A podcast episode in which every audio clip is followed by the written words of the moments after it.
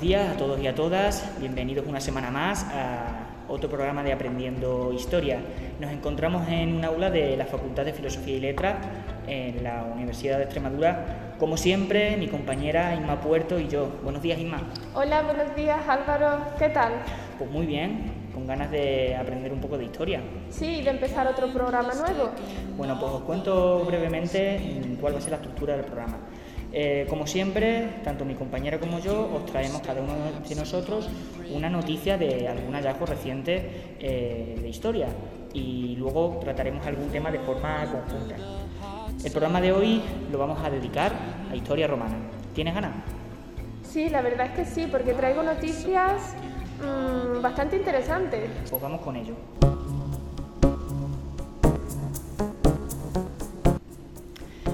Bueno, Isma, ¿qué nos traes? Bueno, chicos y chicas, la noticia que hoy os traigo es de hace varios años, cuando descubrieron nuevos tramos de la antigua vía romana entre Córdoba y Mérida.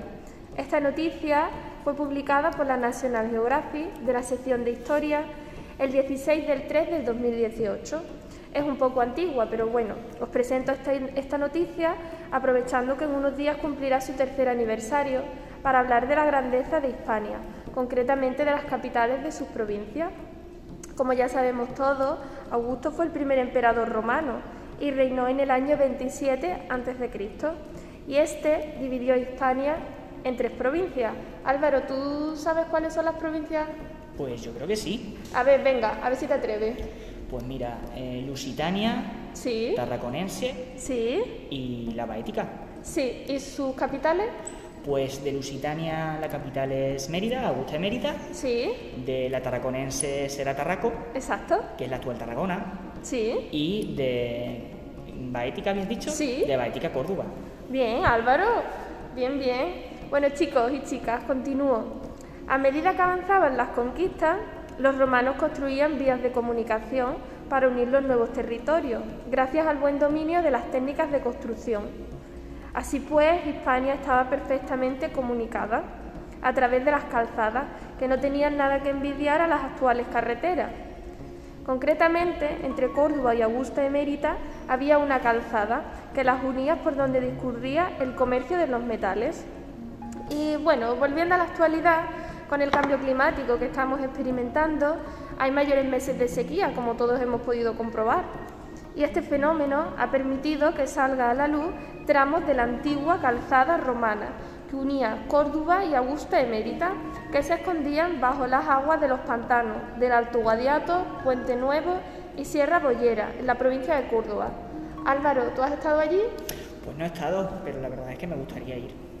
Bueno, ahora está un poquito más complicado con la situación de pandemia que tenemos, pero bueno, lo intentarás. Claro, cuando se pueda lo intentaré. Eso está bien. Bueno, continúo.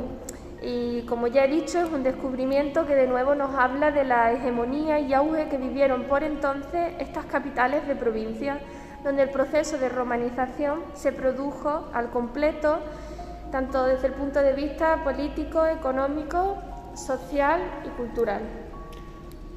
¿Eso es lo que nos tenías que contar? Sí. Pues la verdad es que ha estado súper chulo. Yo no sé qué, qué pensará la audiencia, pero desde luego yo tengo ganas de saber un poquito más sobre las calzadas romanas.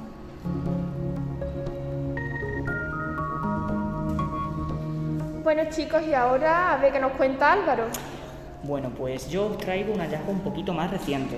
Eh, se trata del descubrimiento, eh, a través del anuncio que el Parque Arqueológico de Pompeya hizo el sábado 27 de febrero, del descubrimiento de un eh, carro ceremonial lo que los especialistas llaman Pilentum, en las cercanías de Pompeya, en una zona que se llama Quivita Giuliana, una villa cercana que está a extramuros de, de Pompeya, y es un descubrimiento que hicieron el 7 de enero. Pero os voy a contar, antes de hablaros un poco de ese carro, os voy a contar cómo se ha descubierto, porque también trae cola. Eh, el carro se descubrió el 7 de enero a través de una serie de eh, caminos y de túneles que estaban escondidos eh, en la villa, en la, en la, villa de Quivita Juliana, que habían creado los saqueadores, porque es una zona que es habitual de saqueo actual de, por parte de, saqueadores y de gente que, que, comercia de forma ilegítima con, bienes patrimoniales. y se les pilló infraganti, de hecho, y ya se, se les ha puesto a disposición de la justicia y demás. Y no solo eso, sino que se ha evitado que esta reliquia, que es una verdadera joya, eh, se, ha, permitido que sea disfrutada por, todos nosotros. El carro ceremonial, ¿por qué es tan importante? Bueno, es importante porque es lo que se llama un unicum. Los unicum son piezas que no tienen ningún, ningún, ningún elemento que comparar, es decir, eh, hay muy pocas en su especie muy pocas, se han encontrado muy pocos carros ceremoniales, sobre todo en el perfecto estado de condiciones en el que se ha encontrado eh, este carro. Eh, está hecho en bronce, en madera, con motivos en latón y las ruedas eh, son de hierro. en cuanto a la función, tendría que decir que, bueno, pues que hay todavía un poquito de, de dudas al respecto, de confusión sobre qué función podía tener los carros ceremoniales. Se sabe que son carros que tenían función religiosa, eso sí se sabe. Y en este sentido, aquí se ha propuesto diferentes alternativas. O bien que fuera utilizado para el culto, para rendir culto a la diosa Ceres, que era la diosa de la fertilidad y de la agricultura, y realmente también de la riqueza y del enriquecimiento económico. ¿Por qué? Pues porque tenía restos de espigas el carro, se encontró con restos de espigas. Eh, o bien pues que fuera mm, para culto a la diosa Venus, que recordemos todos es la diosa del amor. Y eso se sabe porque se han encontrado unos eh, bajorrelieves en latón eh, con escenas eróticas. el principal responsable de la excavación, Massimo Osana, plantea una hipótesis alternativa que parece que es mm, pues, más plausible y a la vez pues, más interesante. Eh, te voy a hacer una pregunta, Inma. A ver, venga, me atrevo. Venga, eh, ¿tú qué piensas? Si te digo que ese carro era utilizado para rendir culto de la misma manera tanto a la diosa Ceres como a la diosa Venus. Y te concreto un poquito más. Sí. Imagínate una celebración, a ver cuál se te ocurre, una celebración que, que a día de hoy pues, que podamos incluso seguir haciendo, en donde se, se pretenda eh, mandar el mensaje de prosperidad económica, prosperidad en la fecundidad y un alegato en favor del amor. ¿Tú qué, qué, qué celebración te imaginas que, que aúne todos esos elementos? Pues a ver, me pillas así un poco fría, a ver, déjame que piense. Eh, ¿Una boda, por ejemplo? Pues una boda, efectivamente. Eh, eh, Osana lo que plantea es que este carro eh, podría haber sido utilizado para una boda que se celebró, recordemos, en el año 79 después de Cristo, que fue el año en que Pompeya fue sepultada por la erupción del, Vesubio. no se sabe si la boda se, se celebró antes de, la erupción o si eran los preparativos para celebrarla y no pudo llegar a, a término esa boda, eso no se sabe. ¿Pero por qué se piensa esto? Pues porque el hallazgo del carro se ha hecho en una eh, en, lo que se cree que es un establo, en una sala, eh, y cercana a esa sala se encontró en el año 2018 unos restos de tres caballos que llevaban ya las bridas puestas. Y eran unas bridas además militares, que no son las bridas habituales que se suelen poner a los caballos. Las, las militares se suelen poner por dos motivos. O bien porque vayan a ir a la guerra, lo cual no tenía demasiado sentido en este contexto, porque estaban en la ciudad, en Pompeya. O bien, pues con motivo de gala, para algún tipo de celebración especial. Entonces ya estaban ensillados los caballos y estaban preparados para, para celebrar lo que tuvieran que celebrarse. Entonces es muy bonito porque no solamente se, ha encontrado ese carro en unas condiciones óptimas, sino es bonito por la historia que oculta detrás, que era en un momento tan terrible como la erupción del volcán, eh, la celebración de, de, la unión de dos personas que se querían. ¿no?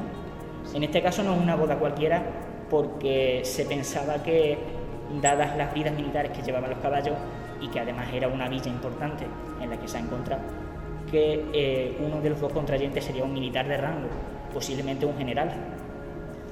Y nada, eso es lo que tenía que comentar de mi noticia. Qué interesante. Yo creo que sí, vamos. Espero que a la audiencia también le haya interesado. Yo creo que sí.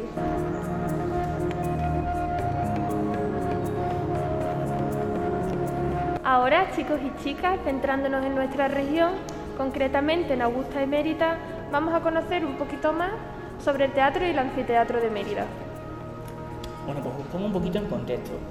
Eh, si no lo sabéis ya, eh, os cuento un poquito el origen del nombre de Mérida Augusta y cuándo fue creada. Eh, Mérida Augusta, o perdona, o Augusta de Mérida. Augusta de Mérida se fundó en el año 25 a.C. Antes Isma ha dicho una fecha muy cercana a, esa, a, ese, a, esa, a esta que era la proclamación como emperador de Augusto. De Augusto, efectivamente, dos añitos antes. Sí. Pues una de las primeras cosas que hace cuando llega al trono imperial ¿no? de Roma es funda ciudades. Esa es una de sus primeras ideas. Y bueno, qué mejor manera de honrar su nombre que ponerle su propio nombre a una ciudad, ¿no? Entonces ahí tenemos una de las dos palabras que conforman el nombre, ¿no? Augusta Emérita, ¿no? ¿Y por qué Emérita? Bueno, pues se creó para dar eh, cobijo y de alguna forma un premio a los militares retirados, es decir, eméritos, que habían participado de forma exitosa en las campañas de sometimiento eh, a los pueblos cantábricos, de la vertiente cantábrica, en tiempos de Julio César, que fue cuando finalmente Roma pudo dominar por completo la, la península ibérica. Entonces, esas legiones eh, fueron reubicadas y eh, recompensadas viviendo en, estas ciudades que se fundó en el año, ya digo, 25. como, vamos, como vamos a hablar un poco del el teatro y el anfiteatro, sí. cuento también algo de sus inicios. las ciudades de Roma todas seguían un, proceso de planificación, estaba todo planificado. ¿no? Eran unas ciudades, ya recordáis, con una planta que que seguían todos exactamente, que seguían unos patrones comunes, ¿no? Eh, uno de esos elementos comunes solía ser la creación de un teatro y un anfiteatro, o al menos de edificios lúdicos, ¿verdad? Sí. Pues sí, claro. Pues el caso es que eh, se hizo esto igual con, la, con, Augusta Emérita. Eh, se programó la creación de un teatro y un anfiteatro en una de las colinas que estaba junto al río Guadiana. El teatro se se funda entre el año 16 y 15 a.C., eh, se encarga el cónsul eh, Marco Agripa y el, anfiteatro un poquito después, en el año 8 a.C. Eh, no obstante, hay que decir lo siguiente: por estudios recientes se sabe que el anfiteatro eh, fue el actual, el edificio que nos ha llegado actual, fue construido un poquito después. Se ubica en la primera mitad del, del primer siglo después de Cristo, ¿no? entre el año 0 y 50 aproximadamente. Eh, pero claro, hay una inscripción que nos dice que fue en el año 8 antes de Cristo. ¿Qué podemos suponer de esto? Pues que antes de crear esa estructura con los materiales definitivos, seguramente junto al teatro romano habría un primer anfiteatro hecho de materiales perecederos, seguramente de madera, y sobre el cual se acabó construyendo el, el anfiteatro, el anfiteatro que nos efectivamente que nos ha llegado eh, a día de hoy. Y bueno, eh, te contesto nada más que decir. Eh, ¿Qué nos cuentas del teatro? Pues a ver, como acaba de decir Álvaro, eh, en, la ciudad, en la ciudad de, de Hispania se iban a construir los mismos edificios que en Roma, a semejanza de Roma. Así surge el teatro y el anfiteatro. El teatro tiene una función concreta, que es la de representar escenas teatrales y fundamentalmente llevaron a cabo tragedia y comedia. El teatro de Augusta Emérita fue uno de los más grandes de toda Hispania, con una capacidad hasta para 6.000 espectadores. ¿Qué piensas, Álvaro? ¿Te pues, sorprende? Debía ser llamativo, pero creo que te voy a decir otra cosa que luego te va a sorprender. Vale, pues venga, continúo. Las partes del teatro, las principales, eh, son las siguientes. La cavea o graderío, que es el espacio que ocuparían los espectadores. Se divide en tres partes, la ima, media y suma cavea. En función del rango social, pues estarían mm, más próximos a la escena o más alejados. Entonces las clases sociales altas se situaban cerca en la ima cavea o media cavea y luego los esclavos o las personas que no, que no tenían trabajo o un trabajo más humilde, pues en la suma cavea, al final del todo. Los vomitorios o pasillos de acceso eh, permitían entrar en el interior del teatro y se comunicaban con el exterior y había un total de 13 puertas, lo cual ningún teatro de Hispania tiene tantas puertas como el de Mérida.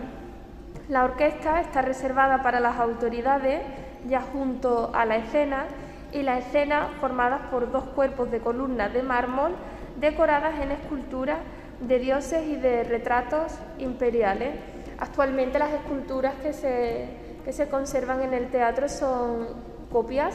Las originales que se han conservado están en el Museo Romano de Mérida, que Álvaro, si no lo has visitado, te recomiendo que lo visites porque es espectacular. Y tras la escena está el jardín porticado. ¿Qué te parece, Álvaro?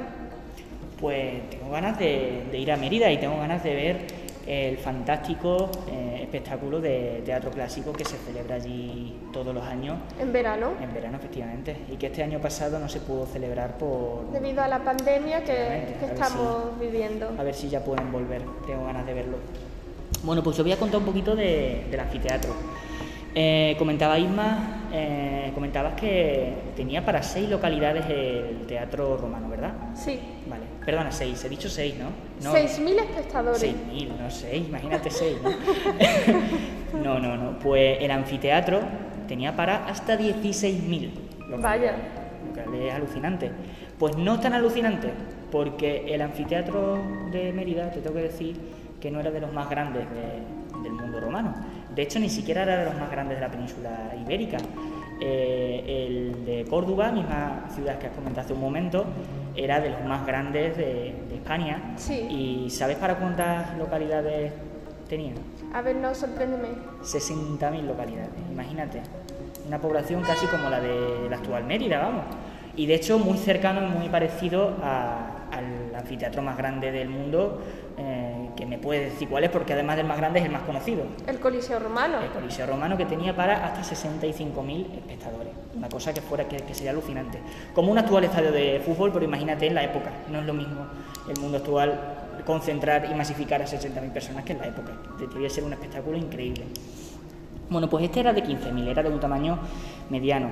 Eh, las partes eran un poco parecidas a las del teatro, algunas, algunas, algunas tenían en común. Eh, el graderío era similar, tenía también una ima media y suma cavea, del cual no se ha conservado la suma cavea porque era lo que quedaba eh, descubierto por encima de la tierra y los materiales de la suma cavea fueron reutilizados para, otras construcciones. Y es una cosa que, que, es común y que ha sucedido en, en muchas construcciones romanas el uso de sus materiales por culturas y por pueblos posteriores. ¿no?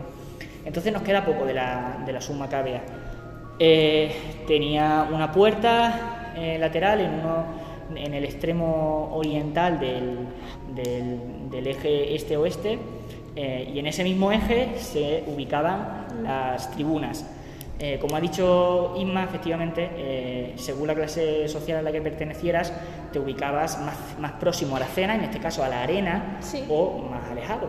Las tribunas se encontraban eh, prácticamente encinita, encinita de, de la arena, y una era dedicada a las autoridades políticas, que claro. los juegos, y la que se encontraba enfrente era para los patrocinadores del evento, quienes pagaban, quienes ponían la pasta para, los juegos eh, disfrutaban de, esa tribuna. Eh, también tenía sus vomitorios ¿no? y sus escaleras y pasillos para que descubrieran, claro, efectivamente, para que descubrieran allí los espectadores. Y nada, voy a hablar un poquito de la función que tenía, porque no sé si todas las funciones son conocidas por la gente. Eh, Algunas también son muy debatidas. Sí, yo creo que todos tenemos en la mente las famosas peleas de gladiadores, ¿no? Esa sí. una de las de, la, de, las funciones que se, que se adjudican, ¿no?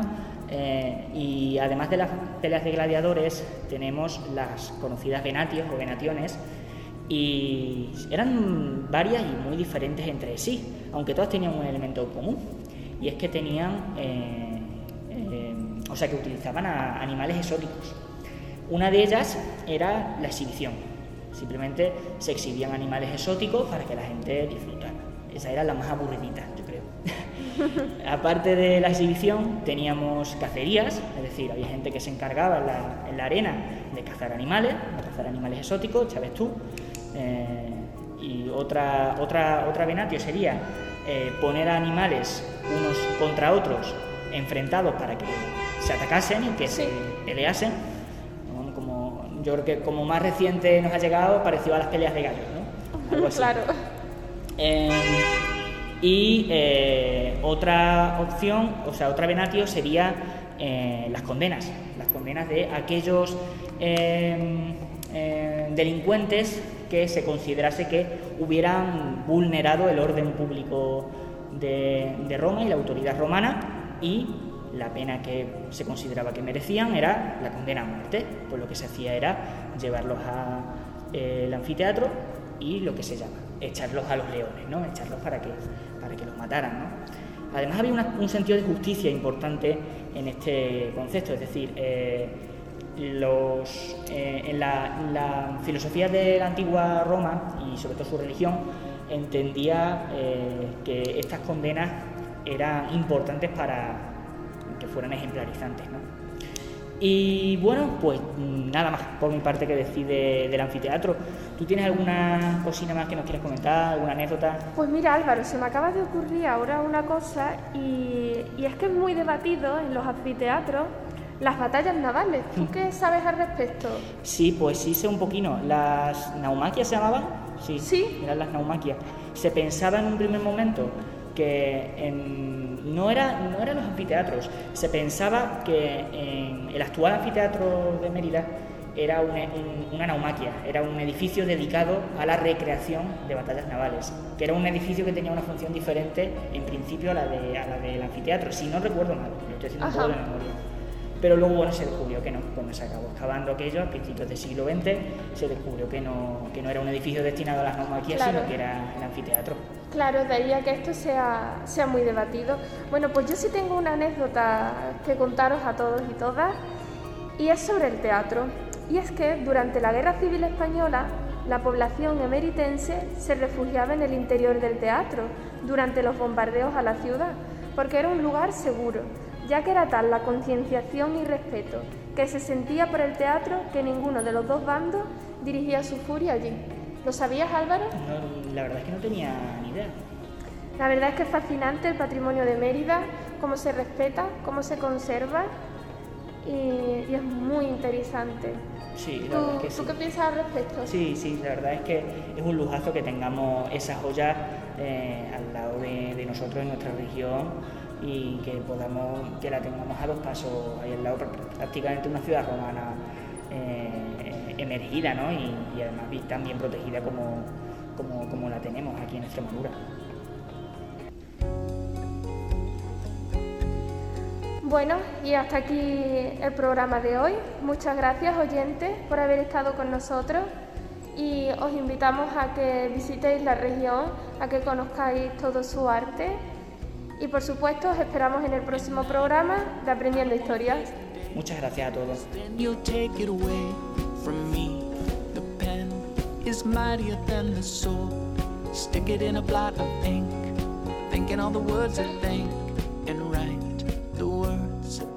this song.